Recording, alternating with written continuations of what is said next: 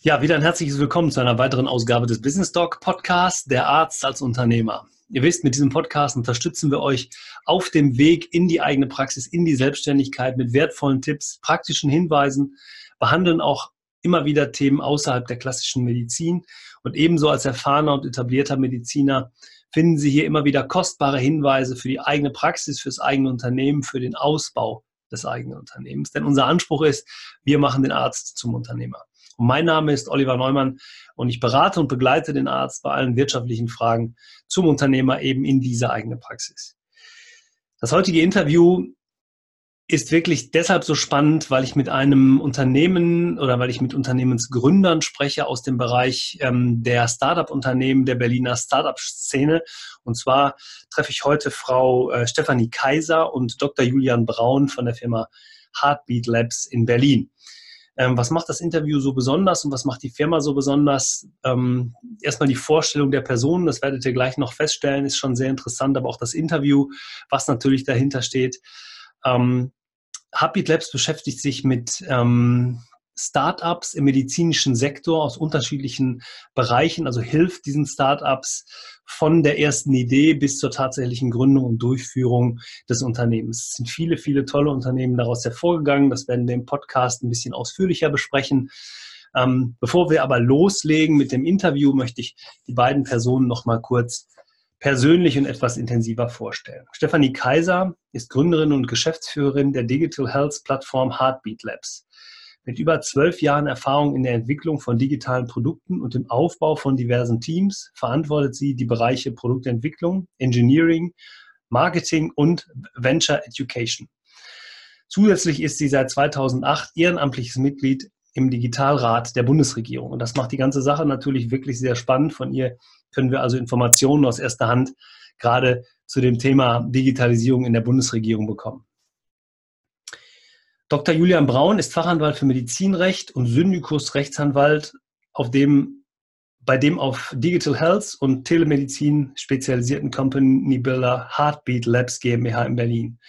Vor seiner Tätigkeit bei der Heartbeat Labs GmbH war er assoziierter Partner in der medizinrechtlich spezialisierten Kanzlei Dirks und Bohlen, in dem er Mandanten unter anderem zu Fragen des Pharma-, Medizinprodukterechts sowie des ärztlichen Berufsrechts ebenso bei dem Bereich des Erstattungsrechts in der gesetzlichen Krankenversicherung beraten hat. Dr. Julian Braun hält regelmäßig Vorträge zu rechtlichen Themen im Bereich Digital Health und ist Autor von unterschiedlichen Publikationen zu Rechtsfragen in der Telemedizin und Fernbehandlung.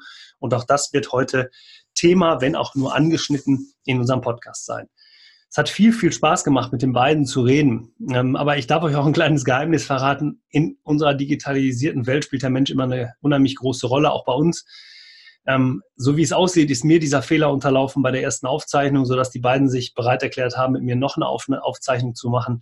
Und ich bin ganz, ganz froh, es ist wieder ein sehr tolles Interview daraus geworden. Also freut euch drauf auf den neuen Business Talk Podcast mit Stefanie Kaiser und Dr. Julian Braun. Wir hören uns gleich wieder.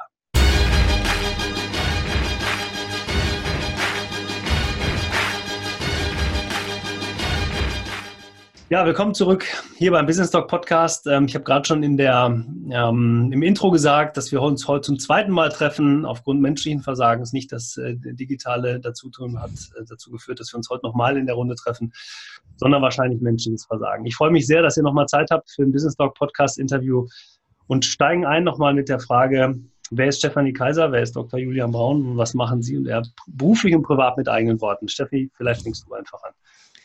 Genau, mit eigenen Worten. Also mein Name ist Stefanie, ich bin Gründerin und Geschäftsführerin von Heartbeat Labs, bin hier verantwortlich für Produktdesign, Te Technologie, ähm, BI und Marketing. Äh, also ich sag mal sehr viele umsetzende Expertenfunktionen.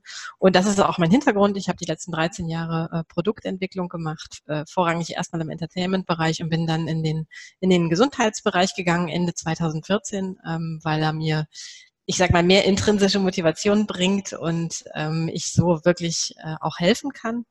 Und genau, das mache ich beruflich. Und privat ähm, bin ich vor allen Dingen, das habe ich beim letzten Mal ja schon gesagt, ähm, glücklich jeden Tag wieder ähm, gesund mit meiner Familie aufzuwachen und die nächsten Abenteuer zu entdecken. Jetzt ist ja, liegt ja gerade das Wochenende hinter uns und es war wieder ein sehr abenteuerreiches, das war also ganz in unserem Sinne und ähm, einfach sehr, sehr lebensfroh, würde ich auch sagen. Mhm. Sehr schön. Darf ich kurz einsteigen, da nochmal, äh, wenn es abenteuerlich war, was war besonders abenteuerlich? Ach, wir hatten einfach ein Familienwochenende mit, mein Mann hat eine sehr, sehr große Familie und, und äh, wir waren alle im äh, elterlichen Garten zelten, was unfassbar schön war. Ähm, genau, das, das muss reichen als Abenteuer. Ja, ja.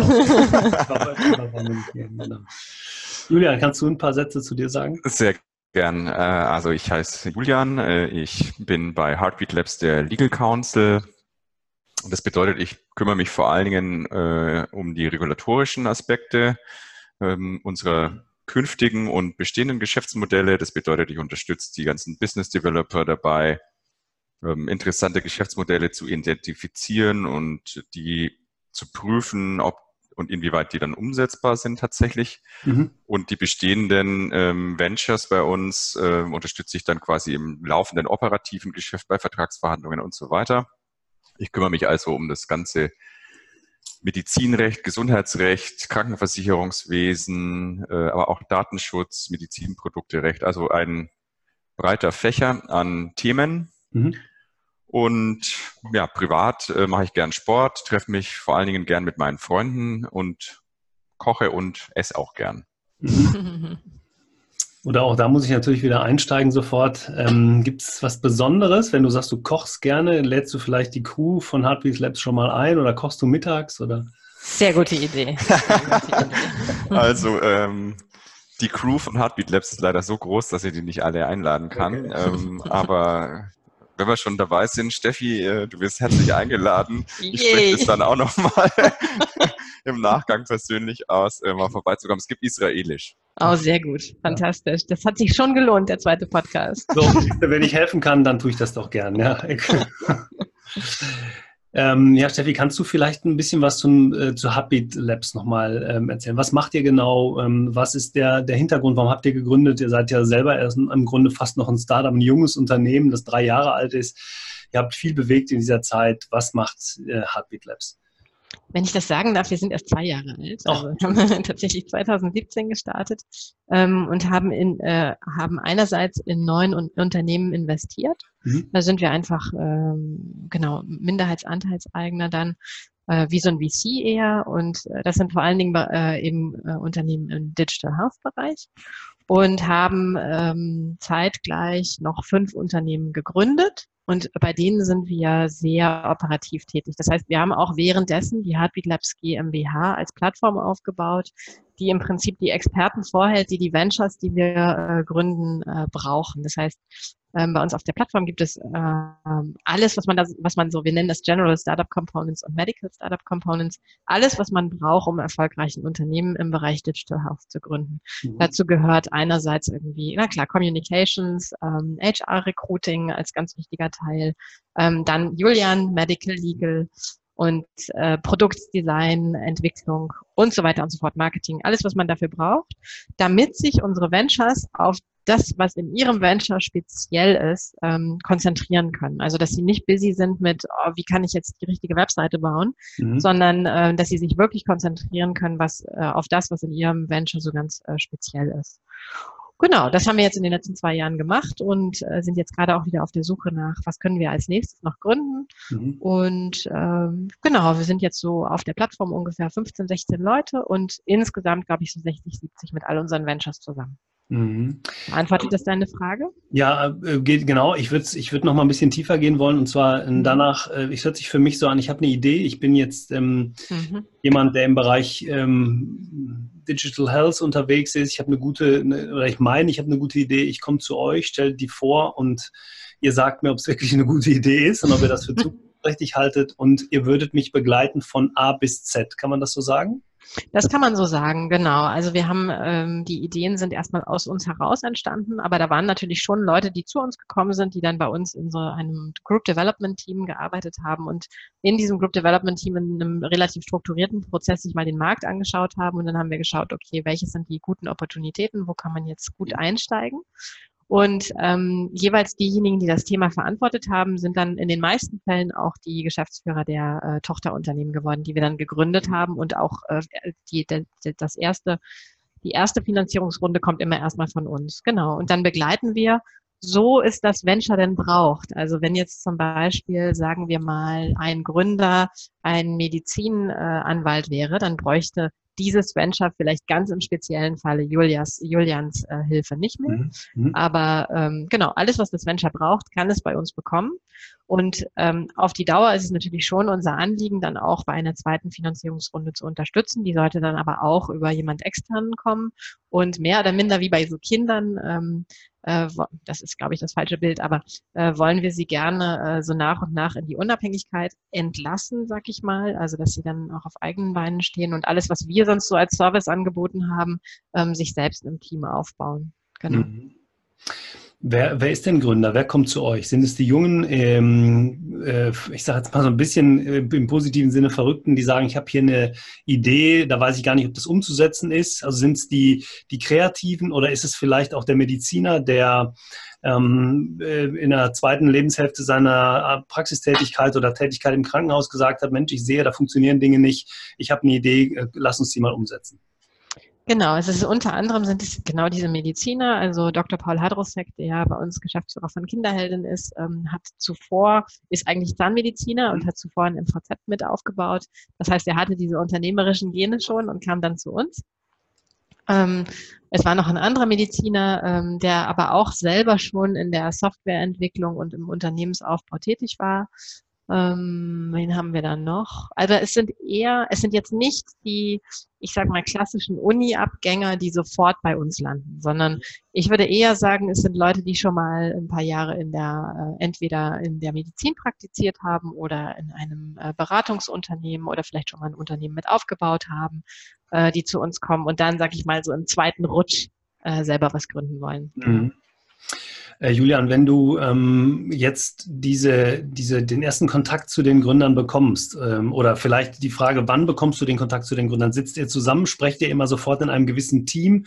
Also ich kann mir vorstellen, die, der erste Kontaktaufnahme passiert vielleicht einfach mal erzählen, was mache ich da? Kommt ihr dann zusammen und du sagst sofort, okay, da haben wir aber ein rechtliches Thema oder komm, steigst du in der Beratung viel später ein?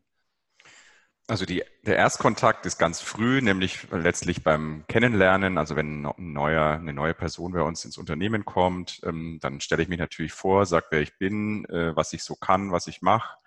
Da spricht man vielleicht auch schon ganz high-level über die Idee und die Dinge, so eine Art Brainstorming, also mhm. die Dinge, die mir dazu aus rechtlicher Hinsicht einfallen. Und dann ist der Kontakt eigentlich schon da. Und dann ähm, macht es das Ganze umso einfacher, wenn dann quasi in der weiteren Entwicklung des Geschäftsmodells rechtliche Fragen auftauchen äh, zur Umsetzbarkeit, äh, dann tritt man regelmäßig an mich heran und äh, dann kann ich die beantworten. Aber es ist auch so, und es passiert auch regelmäßig, dass ich einfach selber die Geschäftsmodelle mitdenken muss und vor allen Dingen dann, wenn sich neue regulatorische Möglichkeiten auftun, die dann von mir aus auch ähm, naja, aufzeigen muss mhm. ähm, und möchte einfach damit ähm, dann richtig guter Austausch stattfindet. Mhm. Gibt es denn ähm, einen gewissen Zeitpunkt, wo, wo du sagen kannst, aus rechtlicher Sicht müssen wir das jetzt hier einstampfen, das geht einfach nicht? Oder gibt es sowas oder ist sowas schon mal vorgekommen? Ähm, ist noch nicht vorgekommen, ist auch nicht so meine Art zu arbeiten. Ähm, ich sage eigentlich ganz selten, das geht absolut nicht, mhm. ähm, sondern ich verstehe mich eher als mal Unterstützer, als da gibt es immer so zwei Arten von Anwälten, die Leute, also die Anwälte, die erstmal alles kaputt machen, dann gibt es noch die Anwälte und so verstehe ich mich eigentlich, die nach einer Lösungsmöglichkeit suchen, wie man es vielleicht doch durchführen kann. Diese Lösungsmöglichkeiten sind, wenn es eine ganz schwierige rechtliche Situation ist, natürlich begrenzt und dann mit relativ hohen Hürden ausgestattet. Aber für mich ist es wichtig, dass dann die Personen, mit denen ich zusammenarbeite, genau diese Hürden kennen. Da gibt es von mir auch eine Risiko-Nutzen-Abwägung, ähm, also eine schöne Analyse, was es bringt, was dann vielleicht die Risiken sind, wenn man sich nicht dran hält, ähm, sodass die ganz frei als Geschäftsführer entscheiden können, wollen sie diesen Weg gehen oder nicht. Mhm. Steffi, ist das der Unterschied zu dem, äh, zu dem, was vielleicht andere tun, wenn ihr erfolgreich arbeitet, dass ihr eben nicht das Problem, sondern die Lösung sucht oder dass ihr vielleicht für ein Problem eine Lösung sucht? Ich glaube, es ist zumindest mal die Grundlage unseres Arbeitens. Also auch, das ist nicht nur ähm, im äh, juristischen so, sondern auch, das ist eigentlich, das ist der Kern von Produktmanagement auch. Wenn mhm. man auf der Suche ist nach, was könnte das nächste, äh, die, der nächste, das, digitale Service sein, ähm, der einen Mehrwert schafft. Damit muss man ja ein Problem lösen. Und deswegen mhm. startet erstmal alles beim Problem. Und ich glaube, ähm, wir sind schon, also so im Kern sind wir Problemlöser. Genau. Mhm. Also äh, es ist es ist natürlich immer einfach und ich kann, glaube ich, für jede Geschäftsidee oder für jede Idee kann ich einen Grund finden, warum wir sie nicht tun sollten. Aber das ist ja völlig uninteressant. Dann passiert ja nichts, sondern ähm, wir suchen schon eher nach Lösungen. Genau. Ja. Aber nur so können ja Innovationen oder vielleicht sogar Disruptionen entstehen, ne? dann wenn man immer von vornherein alles kleinredet. Oder, und das wäre jetzt eben die nächste Frage, ich wollte nochmal darauf eingehen, weil du vorhin sehr über diese Finanzierungsrunden gesprochen hast, nur für die, die dieses Thema nicht so kennen. Kannst du da vielleicht mal ein bisschen äh, einsteigen? Jetzt, jetzt haben wir besprochen, ihr habt gesagt, okay, dein Thema ist gut, wir, haben, wir sehen, da gibt es einen Markt, ähm, aber das kostet natürlich Geld. Wie ist dann so, wie sind so die nächsten Schritte? Gibt es da so einen roten Faden? Ich glaube, das ist, also da bin ich tatsächlich gar nicht, gar nicht der Experte für, aber ich habe natürlich ein Grundverständnis davon, ähm, dass, äh, weil das bei uns auch unter anderem Eckert sehr, sehr stark treibt. Aber ähm, was wir dann schon tun, ist immer so einen Two-Pager machen, ähm, der, sag ich mal, die, die wichtigsten äh, Fragen zum Venture mhm. ähm, beantwortet und dann am Ende auch, man muss ja wie, als würde man zu einem normalen VC gehen, ähm, eine, eine Business-Idee vorstellen mhm. und das tut man, indem man einen Pitch-Deck äh, sich zusammengestellt hat, sich den Markt angeschaut hat, was gibt es für Player, ähm, was gibt es auch nicht für Player, was sind die Probleme, die gelöst werden müssen und was ist die Business Opportunity, da muss man dazu natürlich auch einen Business Case rechnen, um überhaupt mal zu verstehen, äh, kann man daraus ein nachhaltiges Business bauen oder nicht ähm, und dann natürlich das Team vorstellen, warum sind jetzt wir die geeignetsten dafür. Äh, und dann auf Basis äh, von so etwas kann man dann natürlich auch guten Gewissens investieren oder auch nicht. Mhm. Also die Entscheidung fällt tatsächlich, und das hört sich ja wirklich so an, sehr strategisch. Ähm, mhm. Weil ihr ja, wenn ihr in die nächsten Finanzierungsrunden geht, wahrscheinlich auch Investoren mit im Boot habt, die, die äh, wissen wollen, ähm, auf was lässt man sich da ein. Also ihr werdet ja nicht alles selber bezahlen. Oder ist das tatsächlich so? Begleitet ihr dann mit eigenem Kapital? Wir begleiten am Anfang mit eigenem Kapital, ne? Mhm. also mit unserem Heartbeat Labs Kapital. Aber ähm, wirklich in, in, der ersten Runde und ab der zweiten Runde ähm, helfen wir dann äh, mit unserem Netzwerk ähm, auch externe Kapitalgeber zu finden. Okay. Mhm. Ähm, jetzt seid ihr für den Bereich, der steht oder ihr steht mit dem, was ihr tut für das Thema Digitalisierung in der Medizin, Digitalisierung im Gesundheitswesen. Welche Bedeutung hat das grundsätzlich für die Zukunft im Gesundheitssystem? Wer sagt das zuerst? Julian, möchtest du dazu was sagen? Ich, sage, ich fange vielleicht mal an, genau. weil die Frage mhm. ist ja so weit, äh, ja. dass man da, glaube ich, Stunden drüber reden kann. Äh, Bedeutung von Digitalisierung in der Medizin. Also ich glaube, die Bedeutung wird jetzt rasant und immer stärker wachsen. Ähm, ich glaube, äh, dass mit der bestehenden, mit dem bestehenden Bundesgesundheitsministerium auch ähm, auf gesetzgeberischer Ebene ähm, eine Institution da ist, äh, die das Ganze immer stärker vorantreibt. Das sieht man auch daran, dass äh, Herr Spahn als Bundesgesundheitsminister jetzt in den letzten 16 Monaten, so konnte ich das in der Ärztezeitung lesen, 16 Gesetze auf den Weg gebracht hat. Äh, das ist natürlich schon eine hohe Schlagzahl und spiegelt auch so ein bisschen die Bedeutung der Digitalisierung im Gesundheitswesen wider. Ich glaube auch, dass ähm, die Ärzteschaft und die Akteure im Gesundheitswesen, die damit zu tun haben, werden immer offener dafür werden und wahrscheinlich auch werden müssen. Und aus meiner Sicht spricht da auch nichts dagegen, denn wenn man sich vorstellt, dass es bestimmte Tools geben wird, die es vielleicht auch zum Teil jetzt schon gibt, hm, die Ärzte bei der Diagnosefindung unterstützen auf der Basis von großen Datenmengen und der Arzt dann am Schluss selber die Entscheidungshoheit hat, ob er jetzt diesen Empfehlungen oder Vorschlägen folgt oder nicht, dann spricht aus meiner Sicht nichts dagegen, zunehmend digitale Tools in die Patientenversorgung zu integrieren. Mhm. Und ich finde da einen Aspekt auch immer ganz wichtig. Ähm, wenn Ärzte behandeln, dann behandeln die ja erstmal aus ihrem subjektiven Erfahrungsschatz. Und das ist natürlich ein ganz singulärer Erfahrungsschatz. Klar, die haben sich äh, lang mit beschäftigt und kennen ganz viele Studien. Aber am Schluss ist der Datensatz, auf den die zugreifen, nur ihr eigener. Ähm, wenn man jetzt ein Tool ähm, an der Hand hat, was letztlich den Erfahrungsschatz von unzähligen Ärzten bereitstellt und das Tool deswegen auf diesen Erfahrungsschatz zurückgreifen kann, dann kann diese Ein der Einsatz dieses Tools dem Arzt bei der Patientenversorgung helfen, eben auch vielleicht mal eine andere Perspektive zu, äh, einzunehmen, auf nochmal einen anderen Gedanken zu kommen, äh, Dinge zu berücksichtigen, die er vielleicht so gar nicht so im Vordergrund gesehen hat. Mhm. Und aus meiner Sicht ist das eben der große Nutzen der Digitalisierung im Gesundheitswesen in der Zukunft. Mhm. Genau, da kann ich nur anschließen. Ich glaube, meine Zusammenfassung wäre, dass wir es einerseits so ein bisschen überfrachten als Begriff und viel zu viel davon ähm, erwarten, aber auf der anderen Seite Digitalisierung ja erstmal an sich nichts ist, sondern ähm, das ist immer nur dann was, wenn es einen tatsächlichen Anwendungsfall gibt, nämlich, und dann hat es auch einen Namen, also wenn etwas funktioniert, dann hat es plötzlich einen Namen und dann ist es eine Diagnoseunterstützung oder es ist Spracherkennung. Und das Gleiche gilt übrigens für künstliche Intelligenz. Mhm. Und beides ähm, wird dazu führen, dass am Ende der, ähm, die Aufgaben, die von Maschinen erledigt werden können, weil sie auf Mustererkennung basieren, weil sie äh, Prozesse sind, äh, die einfach kein menschliches Zutun brauchen, weil sie Dokumentation sind. Die werden hoffentlich in der Zukunft auf gute Weise von Maschinen übernommen.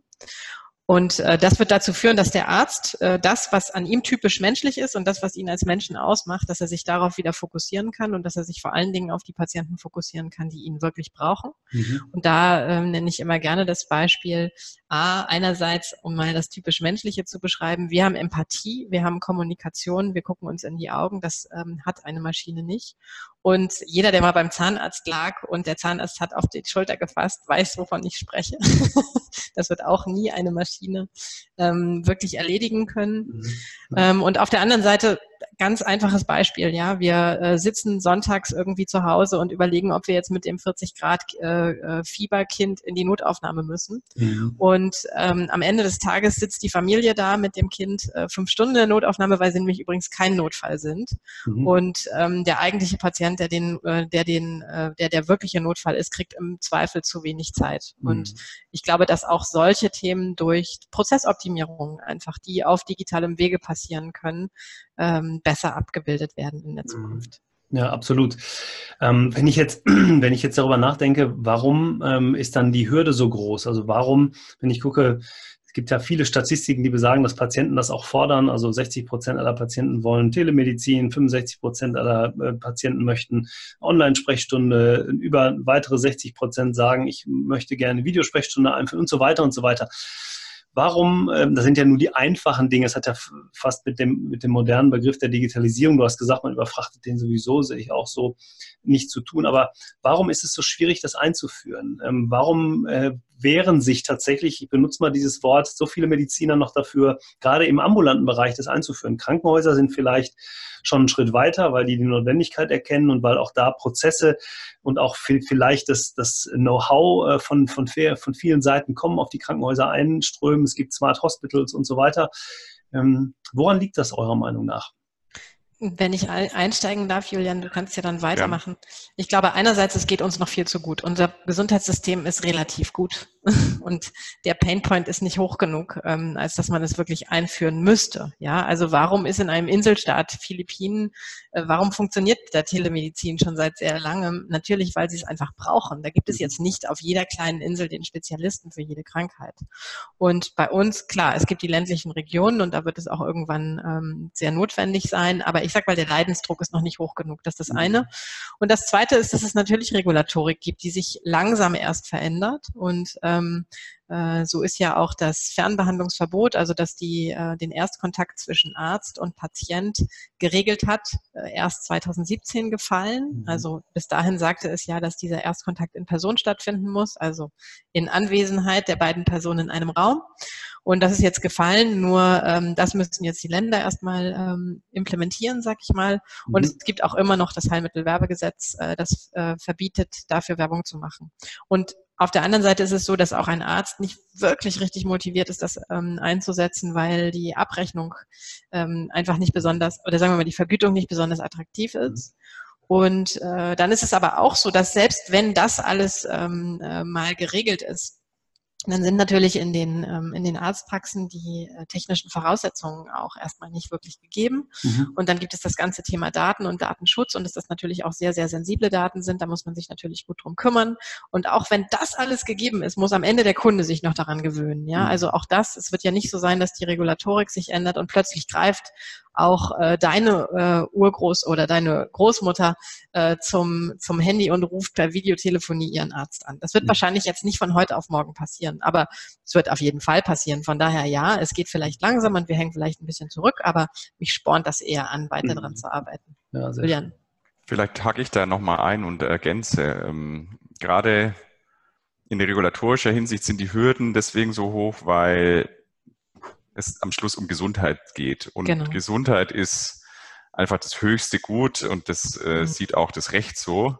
Mhm. Ähm, deswegen sind da, naja, ganz hohe Hürden letztlich und zwar nicht nur in, also beim Datenschutz dann halt in datenschutzrechtlicher Hinsicht, weil da geht es dann auch um ganz sensible Gesundheitsdaten, aber eben auch ähm, in Bezug auf, ich sage jetzt mal, die Technik, die dahinter steht. Ähm, und da, da wird dann auch ähm, ganz oft eine Medizinproduktezulassung gefordert, ähm, wahrscheinlich auch zu Recht.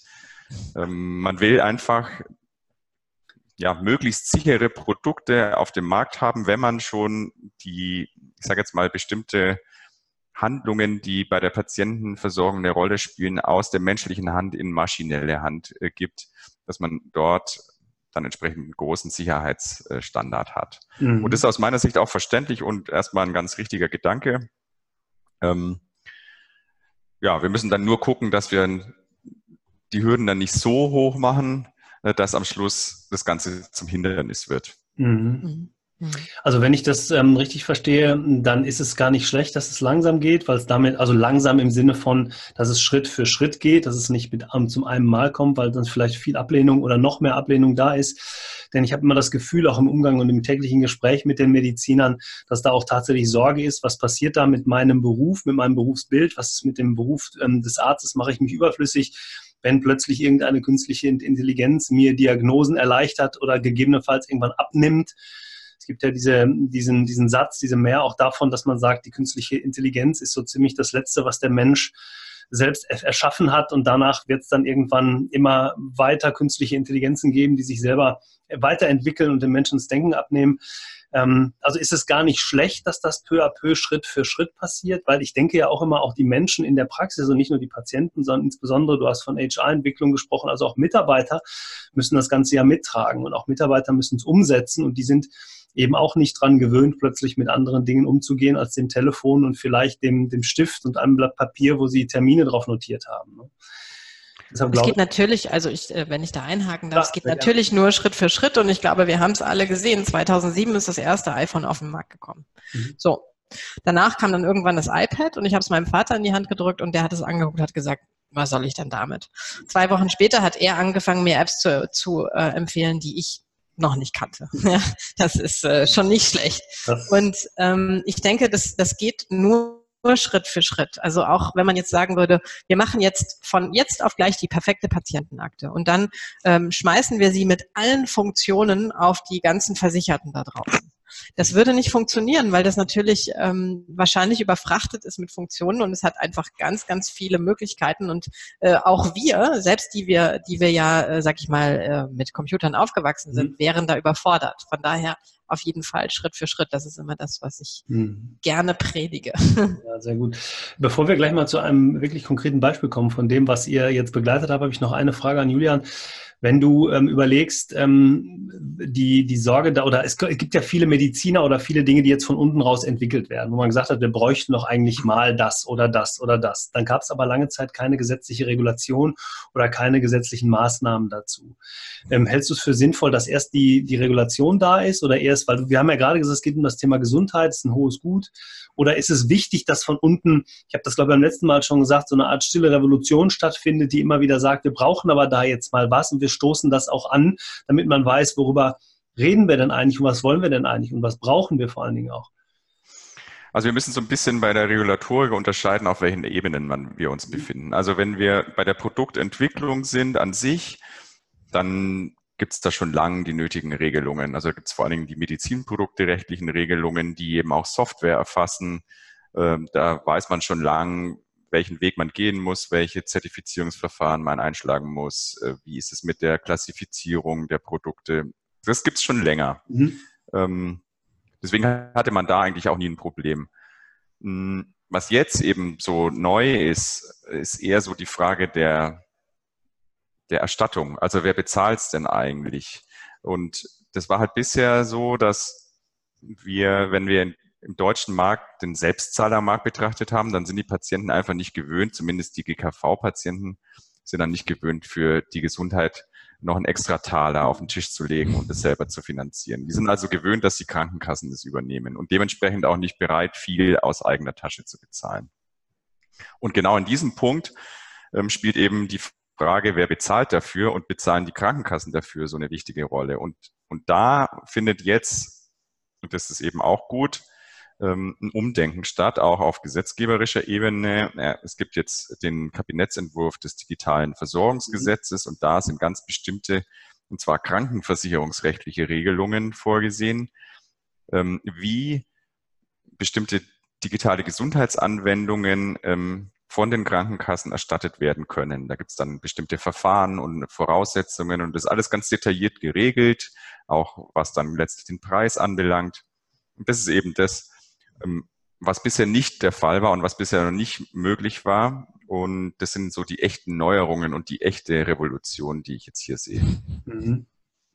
Also ähm, äh, verstehe ich daraus, muss ich so ein bisschen bedingen. Also das eine braucht das andere damit es weitergeht. Ne? Also es muss durchaus die Idee von unten kommen, aber eben auch das Gesetz dann dafür da sein oder mitentwickelt werden auf der anderen Seite. Genau. Ähm, ja, ich würde gerne mal zu dem, in dieses, in dieses Segment rein, welche Unternehmen habt ihr gegründet, mit begleitet, auch jetzt in der Vergangenheit? Wer, ähm, Steffi, du hast gerade schon, schon angesprochen, das Thema Kinderheldinnen, denn äh, Dr. Paul Hadrosek, der euch ja, ich glaube, seit Beginn oder von Beginn an da begleitet hat. Kannst du dieses Projekt mal beschreiben, sodass wir mal sehen, wie, wie hat sich sowas umgesetzt und was macht ihr mit einem ähm, Projekt da sehr konkret? Genau, also äh, Paul hat tatsächlich sogar schon, äh, war schon hier, da war noch ich noch nicht hier. ähm, also wirklich ganz, ganz früh. Und er hat zusammen mit Fabian ähm, die Idee gehabt, eben erstmal das Problem, darüber haben wir ja vorhin gesprochen, das mhm. Problem gesehen, dass ähm, junge Schwangere oder ähm, auch junge Familien oft sehr viele Fragen haben, auf die sie keine Antwort bekommen oder auf die sie, wenn, wenn dann nur Beantwort, Antwort bekommen, wenn sie bei ihrer Hebamme sind. Und ähm, das ist ja in Deutschland ganz toll geregelt. Man hat ja Hebammenversorgung auch nach der äh, Geburt, aber ähm, die ist ja dann irgendwann vorbei. Und da fühlt man sich dann erstmal als, äh, als junge Mutter ganz toll, weil man denkt, okay, now I'm ready to walk alone. Ähm, aber trotzdem kommt man natürlich wieder in die Situation, dass man äh, Fragen hat, die unbeantwortet bleiben. Und daraus entstand die Idee, dass sie gesagt haben, äh, wir wollen einen digitalen, äh, einen digitalen Beratungsservice äh, gründen. Ähm, und wir haben damals auch schon immer gesagt, Telemedizin wird irgendwann kommen und wir würden gerne einfach mal an einem Modell auch lernen. Und die Hebammen waren immer schon ausgenommen aus diesem äh, Fernbehandlungsverbot, weil das ja keine tatsächlich äh, Behandlung in dem Sinne mhm. ist, sondern es ist eher eine Beratung. Genau, und dann haben wir, ähm, das haben sie dann äh, gepitcht, diese Idee. Und ich glaube, da haben erstmal ein paar Herren ohne Kinder gedacht, ich verstehe das Problem nicht. und dann gab es aber eben doch ein paar im Raum, äh, die vielleicht auch Kinder hatten und äh, sich äh, noch genau erinnern konnten, wie das war. Und dann ähm, haben wir erstmal geschaut, ähm, ist denn das Problem, das wir uns da jetzt überlegt haben, ist das wirklich ein Problem? Und ähm, haben erstmal eine Webseite live genommen und haben da ein bisschen Traffic raufgeschickt, haben geschaut, gibt es eigentlich Interesse da draußen oder haben wir uns das nur überlegt, dass das ein Problem ist? Mhm. Und ähm, so haben wir uns Schritt für Schritt, sage ich mal, Hypothese für Hypothese vorgearbeitet, sind dann irgendwann so ähm, äh, dahin gekommen, dass wir gesagt haben, okay, da draußen in dem Markt ist ein, ähm, das wird gebraucht, dieses Produkt und ähm, haben dann als Heartbeat Labs investiert und dann haben wir ein äh, Tochterunternehmen gegründet und äh, das leiten jetzt eben Paul und Fabian. Und sie haben dann eben diesen Service aufgebaut, haben Hebammen angestellt. Ähm, das ist übrigens auch auf der anderen Seite für Hebammen sehr interessant, weil mhm. äh, wir natürlich Teilzeitmodelle anbieten, die so jetzt auf dem freien Markt für Hebammen gar nicht so leicht sind, weil ja Hebammen oft im Krankenhaus arbeiten. Im mhm. Krankenhaus gibt es jetzt nicht unbedingt Teilzeitmodelle ähm, äh, und ähm, nicht jede Hebamme möchte dann auch immer gleich ihre eigene Hebammenpraxis gründen. Mhm. Und deswegen ist es für, ist es, und das sind ja übrigens auch Frauen, die Kinder bekommen und da sind Teilzeitmodelle einfach oft gefragt und deswegen ähm, haben wir da auch echt ganz guten Zuspruch aus der, aus der Hebammen, äh, von der Hebammenseite. Mhm. Genau, und äh, dann haben wir das äh, Baby losgeschickt, sag ich mal, sind dann sehr schnell darauf gekommen, dass, äh, wie Julian es gerade schon sagte, ähm, natürlich ähm, äh, Kunden nicht unbedingt den Taler dafür auf, die, ähm, auf den Tisch legen, weil ähm, wir natürlich so sozialisiert sind, dass wenn es um Gesundheit geht, unsere Krankenkasse ähm, dafür bezahlt. Und deswegen sind wir sehr schnell, ähm, also die beiden eigentlich, wir haben äh, nur hier und da noch unterstützt, mhm. ähm, sind die beiden dann sehr schnell umgeschwenkt und haben sich dann mit Krankenhäusern und Krankenkassen vor allen Dingen getroffen und dort jetzt Kooperationen ähm, äh, verhandelt und sind jetzt zum Beispiel bei der Barmer in die Erstattung gekommen, äh, sind mit mehreren Krankenhäusern ähm, und auch noch ganz vielen anderen Krankenkassen ähm, äh, äh, ins Geschäft gekommen, sag ich mal, mhm. und werden dort jetzt erstattet. Und wir sind jetzt für sehr, sehr viele Schwangere schon ähm, als kostenloses Produkt, vermeintlich kostenlos bezahlt mhm. hat die Krankenkasse, mhm. äh, stehen wir zur Verfügung. Genau. Das äh, beschreibt so ein bisschen so die Gesamthistorie natürlich äh, gar nicht so sehr im Detail, aber äh, von Kinderheldin. Ja, aber ähm, ist ja äh, auch schön zu sehen. Und ich glaube, ähm, gerade für, für das Segment, also wenn ich mich an äh, unsere, also meine Schwangerschaft, kann ich jetzt nicht sagen, aber an unsere Schwangerschaften zurückerinnere, ist schon ein bisschen her, meine Kinder sind schon ein bisschen älter, aber ähm, dann ist es eben so, dass man natürlich ausgerechnet in der Zeit, in der Phase eine Frage hat, wo jemand nicht zu erreichen ist. Und Hebammen auch, ich genau. kann mich gut daran erinnern, waren eben immer auch schwer zu bekommen, weil sie natürlich eine, auch eine, eine enge Beziehung, enge Nähe haben und deshalb ist es mhm. immer schön ähm, ähm, zu sehen, dass es da Alternativen gibt. Die, die Frage, die mir noch jetzt eingefallen ist dazu, wie sehen das denn die Mediziner? Nutzen die auch einen solchen Service mit und sagen die, ja, das ist klasse und wir empfehlen das auch, weil, also ich nehme jetzt mal hier die, die Gynäkologen zum Beispiel oder auch die Krankenhäuser, ähm, tauscht ihr euch da aus oder noch besser, äh, schult ihr oder gebt ihr Unterstützung und Hilfe? Weil ich kann mir vorstellen, auch da ist ja vielleicht erstmal eine Distanz zu so einem solchen Produkt da. Ganz genau, also beides. Ne? Wie ich gerade schon gesagt habe, wir sind mit mehreren Krankenhäusern, ähm, haben wir Kooperationen geschlossen und werden da natürlich auch unterstützt. Und äh, die jeweiligen Geburtsstationen geben uns dann immer als äh, erweiterten Service raus, sag ich mal, sei es in Form eines Flyers, eines Erklärungsbriefes. Aber es ist natürlich schon auch so, dass ähm, dann, ähm, da arbeitet noch jemand bei Kinderheldin Nicole, die eigentlich ursprünglich Hebamme ist. Ähm, ähm, die da auch sehr, sehr, sehr viel Schulungsarbeit leistet in den Krankenhäusern, einfach um den Service zu erklären, um ähm, die Leute an Bord zu holen und äh, sie dann im Prinzip zu Advokaten des Produktes zu machen. Genau. Mhm, okay. Ähm, ähm, wenn ich jetzt diese, diese in Anführungsstrichen digitalen Wege sehe, Julian, gibt es dafür in irgendeiner Art und Weise Hindernisse, die, wo, wo man von vornherein darauf achten muss und sagen kann, da gibt es, also das und so macht er anfangs bitte nicht, weil, gibt es sowas? Jetzt habe ich die Frage nicht verstanden. Hier ist irgendwie gerade äh, eine Demo oder so. Ich mache mal kurz das Fenster zu, ja? Auch schön, Sorry, ja. eine hoffe, Sekunde. Ich hoffe, ja. dass das nicht gegen digitale Prozesse geht gerade oder. Aber ich glaube, ich glaube, dass ähm, das, das, ist schon in dem Moment. So, ja, sorry. Ja, genau. Wollte gerade eine Überbrückung machen, brauche ich gar nicht. Jetzt warst du so schnell. Ähm, also gibt es, gibt es irgendwie so einen Tipp am Anfang, wo du sagen würdest, das solltet ihr vermeiden, wenn ihr so ein digitales Produkt auflegen wollt oder wenn ihr in irgendeine Richtung gehen wollt, macht das nicht. Also geht nicht erst irgendwie, erkundigt euch, ob es geht oder nicht, fragt nicht erst irgendwo an, gibt es ein Gesetz, ja oder nein, kommt zu uns und wir klären das zusammen. Also so strikt würde ich das gar nicht sehen. Am Schluss ist natürlich für einen Unternehmer egal, wo er seine Informationen herbekommt. Aber was ich für wichtig äh, finde und als wichtig erachte, ist, dass man sich ein genaues Bild davon schafft, was habe ich für ein Produkt, was habe ich für ein Geschäftsmodell, wo mhm. sind die Grenzen des Zulässigen, was geht, was geht nicht, äh, wie muss ich es umsetzen, um es äh, möglichst erfolgreich zu machen. Ähm, und das sind natürlich die Dinge, die man bei uns relativ gut als One-Stop-Shop äh, bekommt. Mhm. Ähm, aber am Schluss ist erstmal egal als Gründer, wo man seine Informationen herbekommt. Mhm. Gibt es im Augenblick ein Projekt, wo ihr sagt, also wenn ihr das sagen könnt und das nicht zu geheim ist, ähm, dass ihr sagt, das ist die Zukunft. Also da geht's hin. Das ist wirklich außergewöhnlich. Das ist außergewöhnlich gut. Ich meine, alle Dinge, die ihr macht, sind gut, sonst würdet ihr sie nicht begleiten. Aber gibt es irgendwie oder gibt es eine Richtung, wo ihr sagt, da brauchen wir noch etwas? Oder. Ich, ich, glaube, das können wir ja auch außerhalb unseres Portfolios zum Beispiel beantworten. Mhm. Ähm, zum Beispiel Ada Health ist ja sehr beeindruckend. Ähm, und das ist genau auch, glaube ich, der Fall, den Julian gerade, wenn ich da vielleicht nochmal anknüpfen kann, ähm, äh, den Julian vorhin beschrieben hat. Der Arzt hat ja immer nur, der skaliert ja als Mensch nicht so gut und hat immer nur die Fälle, die er gesehen hat, in seinem Kopf. Mhm. Und ähm, es gibt einfach so viele Gesundheitsdaten da draußen, ähm, die wir über Schlafringe oder ähm, über die Apple Watch oder über einfach unser Telefon, ehrlich gesagt, ähm, jetzt äh, dauernd sammeln. Und das, da sind ja nicht nur die Nerds, sondern ähm, Telef so ein äh, Mobiltelefon hat ja jeder. Ähm, und wenn wir die Möglichkeit haben, aus diesen Daten wirklich zu lernen und äh, das dazu führt, dass eine Diagnose zum Beispiel verlässlicher wird, dass im Bereich der Rare Diseases, wo es heute so ist, dass äh, ein ein Betroffener Jahre braucht, um zu, letztlich zu der Diagnose zu kommen, ja, wenn das schneller geht und man schneller zu einer Therapie äh, findet, weil man einfach die Diagnose schneller vorliegen hat, das ist, das ist aus meiner Sicht was unfassbar ähm, also da bin ich sehr, sehr optimistisch und das ist was ganz Großartiges für die Zukunft. Ähm, ich hatte es ja beim letzten Mal auch schon gesagt, ich lese gerade dieses Buch Deep Medicine, äh, was ja jetzt auch gerade in aller Munde ist. Ich sehe es ein, aber ähm, ähm, da wird auch so ein Fall beschrieben von so einem Baby, das äh, fünf Tage alt ist und äh, plötzlich ähm, so Krämpfe bekommt und so einen dauernden Krampf. Und man hat dann irgendwie sehr schnell über äh, Gentests ähm, rausfinden können, woran es liegt. Und man konnte dann einfach etwas in der, ähm, in der Ernährung umstellen. Nur wenn man diesen Test nicht hätte so schnell machen können und das nicht so schnell rausgefunden hätte, dann wäre das Kind gestorben. Mhm. Und das ist, glaube ich, da wird das mal so anfassbar, was es eigentlich bedeutet, ähm, Zugriff zu vielen Daten zu haben und äh, eine Diagnoseunterstützung zu bekommen. Mhm. Genau. Das, mhm. ist, das begeistert mich. Mhm.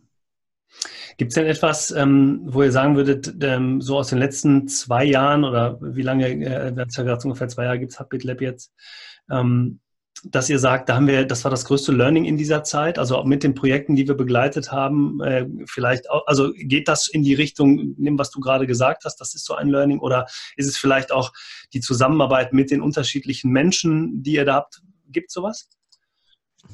Julian, hast du eins? Ich muss kurz nachdenken. Also ein Learning, glaube ich, innerhalb unseres Company-Bilders, was für mich nicht besonders überraschend war, äh, ist, dass der Gesundheitsmarkt einfach ein langsamer Markt ist, gerade was die Einführung von neuen Technologien anbelangt. Und darüber haben wir ja schon gesprochen, es muss schrittweise passieren und die Hürden sind einfach sehr hoch. Hm, dementsprechend tut man sich auch schwer, die Hürden zu vereinfachen oder ein bisschen weiter runterzuschrauben. Ähm, damit muss man natürlich als Gründer umgehen lernen. Also nicht nur, indem man sich ein entsprechendes finanzielles Polster äh, anschafft, sondern mhm. einfach, dass man nicht davon überrascht ist, dass es einfach auf dem Gesundheitsmarkt, gerade wenn es um so Sachen wie B2C-Geschäftsmodelle geht, einfach langsam vorangeht und auch langsam vorangehen muss. Es liegt so ein bisschen aber auch an der, an der Selbstverwaltung, meine ich. Im mhm. Gesundheitswesen ist ja die Selbstverwaltung ganz stark und da ähm, muss man einfach damit rechnen, dass es aus Richtungen, die man so vorher gar nicht auf dem Schirm hatte, aus welchen Gründen auch immer, das können politische Gründe sein, dass da ähm, eine Abwehrhaltung erstmal gegenüber neuen äh, und innovativen Technologien besteht. Und damit muss man umgehen lernen. Und das ist eben was, wo ich sagen würde, das wird eines der ersten Learnings sein, die man als Gründer im Gesundheitswesen, mit denen man ähm, zu tun hat und mit denen man klarkommen muss. Mhm. Und da kann ich vielleicht dann äh, auch noch hinzufügen, ähm, vielleicht, dass es wirklich noch diese extra Portion Optimismus braucht, dass man es trotzdem schaffen kann.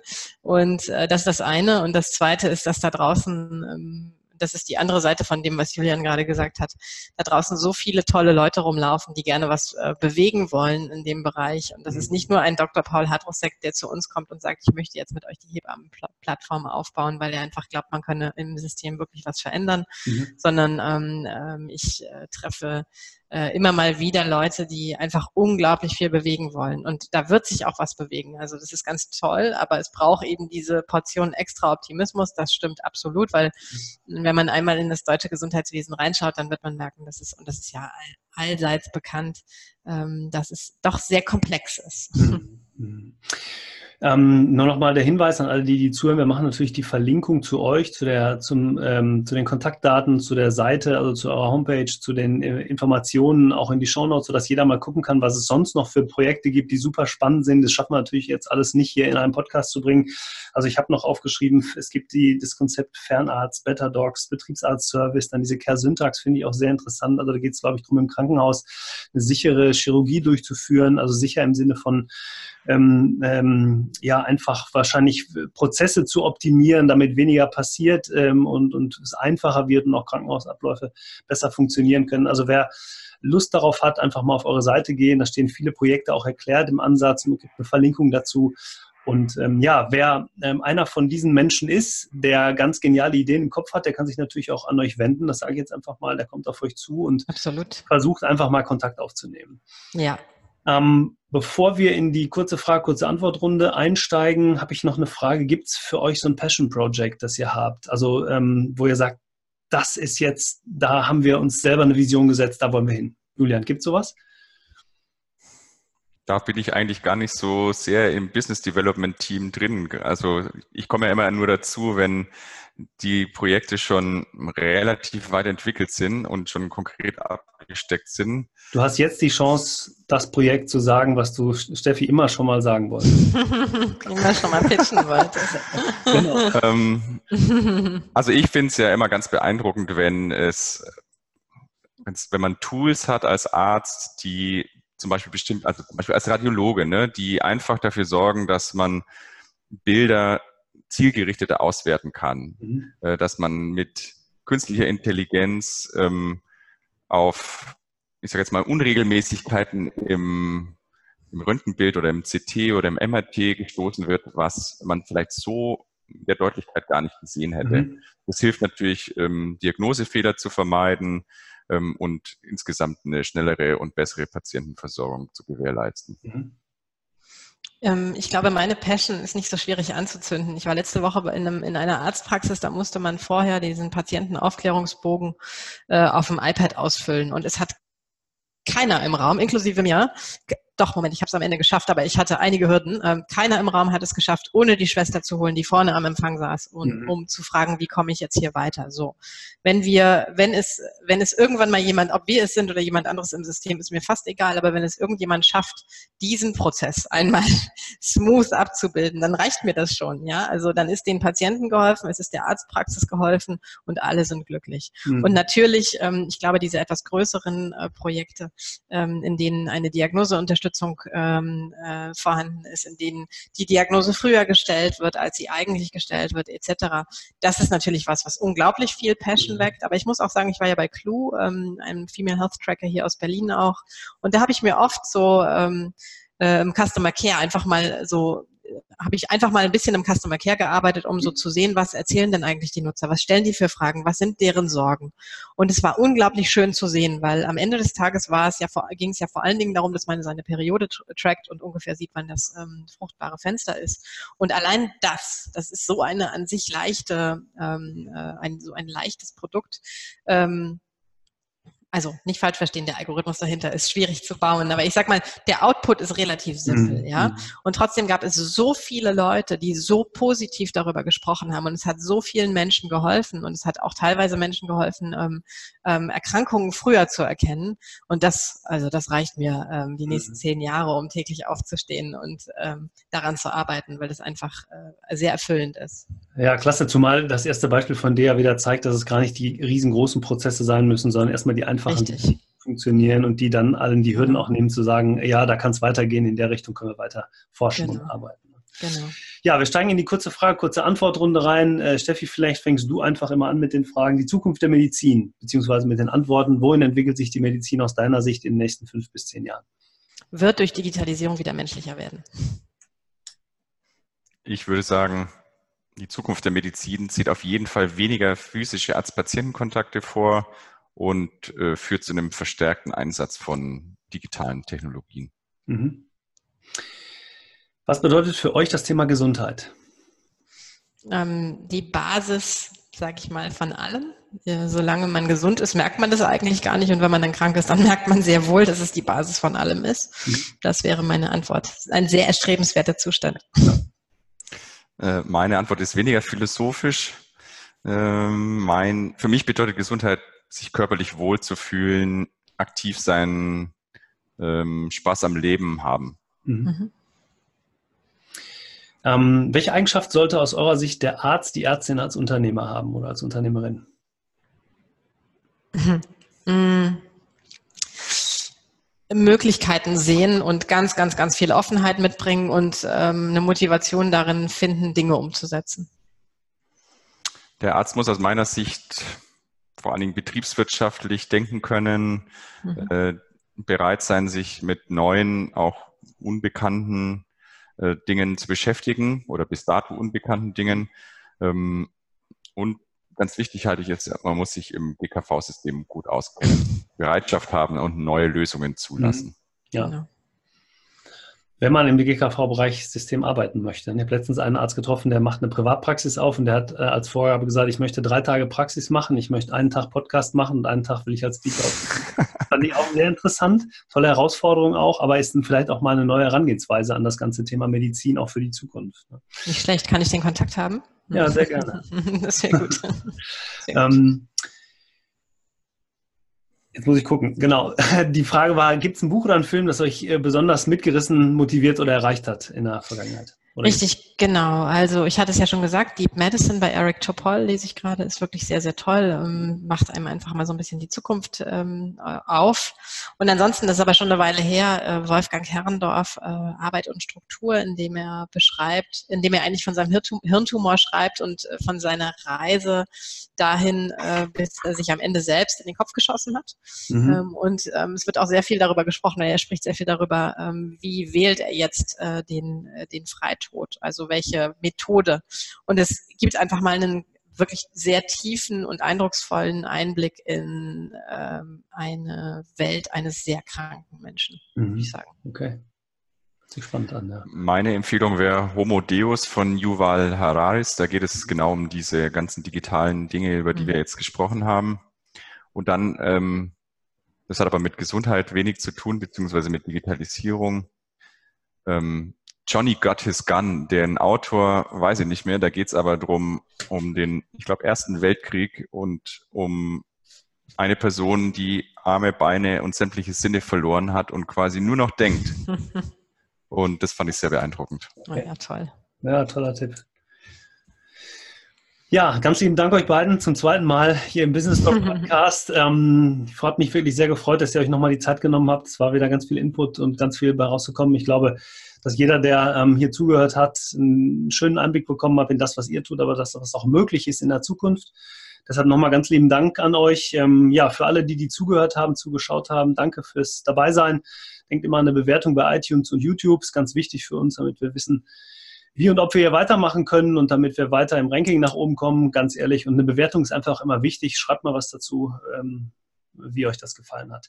Ja, ähm, zum Abschluss sage ich immer, bleibt unternehmerisch und meine Gäste haben wie immer das letzte Wort. Ähm, Steffi, willst du anfangen? Und damit sage ich schon mal liebe Grüße nach Berlin.